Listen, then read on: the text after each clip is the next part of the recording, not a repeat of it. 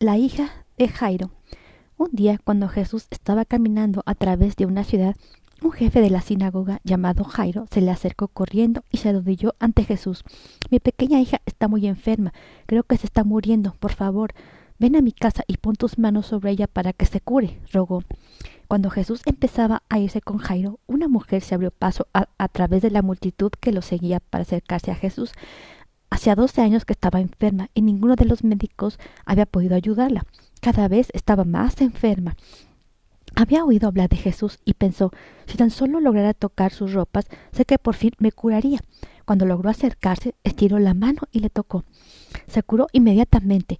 Jesús miró a las personas que se apiñaban a su alrededor. ¿Quién me ha tocado? preguntó, porque sabía que alguien se había curado. La mujer estaba, estaba muy asustada. Se arrodilló ante Jesús y le dijo que ella le había tocado. Jesús le miró y sonrió. Tu fe te ha curado, le dijo, ve en paz. Jesús siguió caminando hacia la casa de Jairo, pero antes de que llegara, la gente salió de la casa llorando. Es demasiado tarde, le dijeron a Jairo. Tu hija ha muerto, no le pidas a Jesús que venga. No está muerta, sino dormida, dijo Jesús, y se dirigió a la casa con tres de sus discípulos, Pedro, Santiago y Juan. Jesús obligó a todos a salir de la casa, excepto a los padres de la niña.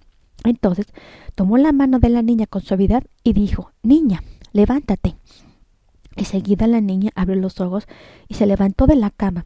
Sus padres estaban muy estaban asombrados y muy alegres al ver que su hija estaba viva y sana. Ahora darle algo de comer, dijo Jesús, pero no hablad a nadie de esto. Él y sus, y sus tres discípulos salieron en silencio. Fin.